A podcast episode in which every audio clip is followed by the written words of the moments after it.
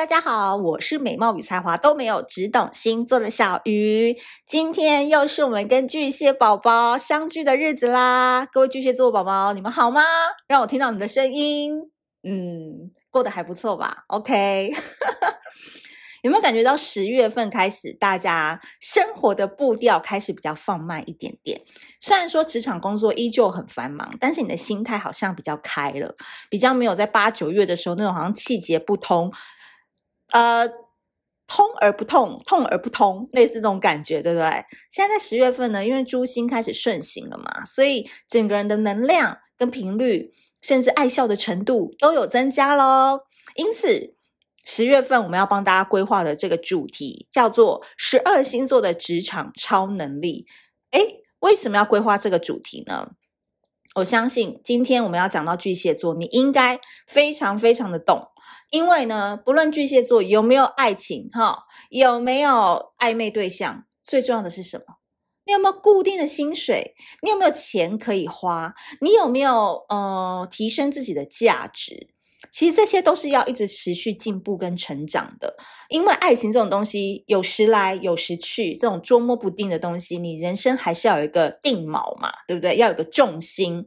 所以呢，我希望在十月份开始，你可以把一些注意力放在你自己的工作上面。那很多可能刚入职场的孩子们，或者是你正想要转换跑道的孩子们，你可能可以了解一下你自己在职场当中，你异于常人的优势是什么。你要怎么样发挥到最大值？这个就是我们这个系列要探讨的主题喽。那今天呢，我们一样是参考太阳跟上升星座。好，那我们要讲到就是巨蟹座。巨蟹座就是一个老板最爱用的口袋宝贝，好不好？我罗某人，在哪一天不更新小鱼星座，或是到我那个你知道，就是这一生最后一天之前。我都要跟大家再呼吁一次，巨蟹座，赶快用它。巨蟹座老板看到履历直接捞，好不好？直接约来面试。巨蟹座真的就是一个非常非常好用的人才，因为巨蟹座在职场的超能力就是三百六十度全能专家，没有什么巨蟹做不来的。我们给巨蟹座爱的掌声。后嘿，对，一定要喊后嘿，好不好？因为巨蟹座真的是很需要被加油跟打气的。那他们在职场的超能力就是，只要我喜欢这个老板，没有什么我做不到的。这个就是一个看似平常谈恋爱很孬，然后讲话又很小声，然后很多事情不敢发表自己的意见的巨蟹座，他们敢冲康。敢呛虾、敢逞强的地方，那个场域就叫做职场。为什么呢？它其实是有个心理变化的。因为巨蟹座呢，有一个特质嘛，就是很喜欢认主人。那这个认主人的门槛很高哦，齁，只要他，诶，第一个啦，要看看得顺眼，巨蟹座要看得顺眼。再来，他会觉得这个老板有在为他想哦，这件事情很重要。你在职场当中，千万不要拿对付风象星座那一套来对付巨蟹座。怎么说呢？风象星座一切都是呃有凭有据，哈，根据公司、根据劳基法，哈，根据什么法规来的。你该欠了多少那个那个加班费，就是要给我，哈，没有什么好谈的空间，就是呃有一说一，有凭有据。但巨蟹没有，巨蟹绝对是要用感情来带的，哦，你讲难听点啦，老板如果。就是啊，不好意思，我这这礼拜真的要让你再多加一点班，可能让你九点下班，可以吗？等等等哦，他也觉得哎，老板好像有点可怜，没关系啊，那个几百块的那个加班费我就不要了哦，那就算了，这样子有可能会是这样的状况。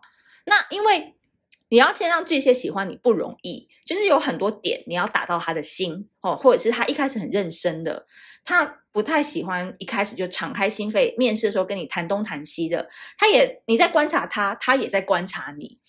OK，那假设你过了他那个门槛，那你曾经又帮助过他、提拔过他，在他低潮的时候给过他机会。那这一生，这个巨蟹座都会很愿意学习所有的技能，不是为了成就他自己哦，是为了来成就他喜欢的这个老板。哇，有没有很感人？你说用到一个巨蟹座，是不是用到一个家谱的概念？哎，我讲真的，这个巨蟹座超能力是包山包海的，而且能屈能伸。有些人像摩羯这种人，他几点？他摩羯虽然也是工作狂，可他七点半下班要去跟妹子约会，他就是真的只会去跟妹子约会。你要叫他多做一点，他不要的。但巨蟹七点半约会坑掉啊！老男朋友打电话来催分手啊？为什么？因为他要去接老板的小孩，还会陪小老老板的小孩念书哦，帮老板一家人登记五倍券。哎妈，很厉害！所以老板这个就是用家谱的概念，要好好养成这个巨蟹座，因为这巨蟹座手上也掌握到很多你的私密资料啊，对不对？但真的啦，有些人干不下这个腰哦，不够软的，他还不想做这些呢。哎，我来应征的是行销总监呢，你怎么连五倍券都叫我登记啊？我公司很小，就三个人，那你行销总监就是一个人做很多嘛。好啦，开玩笑的，所以我只是要用这些比较。极端的例子来呈现说巨蟹座三百六十度全方位的超能力，所以你在职场上你就不要那边嫉妒羡慕巨蟹座，为什么老板特别疼他？啊，你做得来吗？对不对？这个就是我们巨蟹座非常非常异于常人的亏，这个气场真的很重要。所以我今天呢，就是跟大家说啦，巨蟹座是三百六十度的全能专家，然后没有什么他做不来的。所以，我个人觉得哦，巨蟹座真的是比较适合在职场里面工作。就是有时候他想要自己出来当老板，或者是要自己创业的话，可能呢，这个魁呢要再拉高一点。因为其实巨蟹座是很需要被带领的。那么从我刚才前番言论，就是巨蟹座很需要跟着他心中的一个指标去走走的，然后他喜欢的话，他就会埋头去干。那如果这个企业或是公司有发展性的话，我觉得这个巨蟹座也会水涨船高，他的能见度也会越来越高。可是相对的创业的话，是你要自己去想嘛，没有人会给你答案，你面对的是一片空无的那个 山野，一个很激烈的战场。那巨蟹座要怎么样想出一个高度？没有人在带你的状况下，然后你有没有那个勇气跟那个挑战的心去面对这个没有人带领你的战场？我觉得对巨蟹座来讲，可能是一个比较需要思考的地方。好的，以上呢就是我们今天给巨蟹座的一个超能力的一个资讯提供。那这边呢，巨蟹座二零二二年呢，你们开始也会发现，从二零二一年你们就开始有点转变了，对不对？很多事情你们不会再软着心肠去帮别人。有些人他，嗯、呃，你救他，你还把自己给一起拉了下去，就觉得那些人真的没救了。所以你会态度开始强硬起来，知道自己能帮的是什么，不能帮的是什么。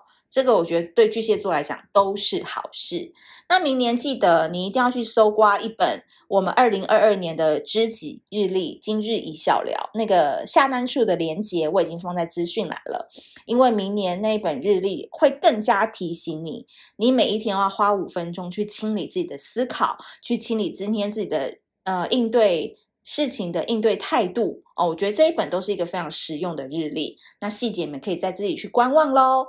好。那我们下次见，拜拜。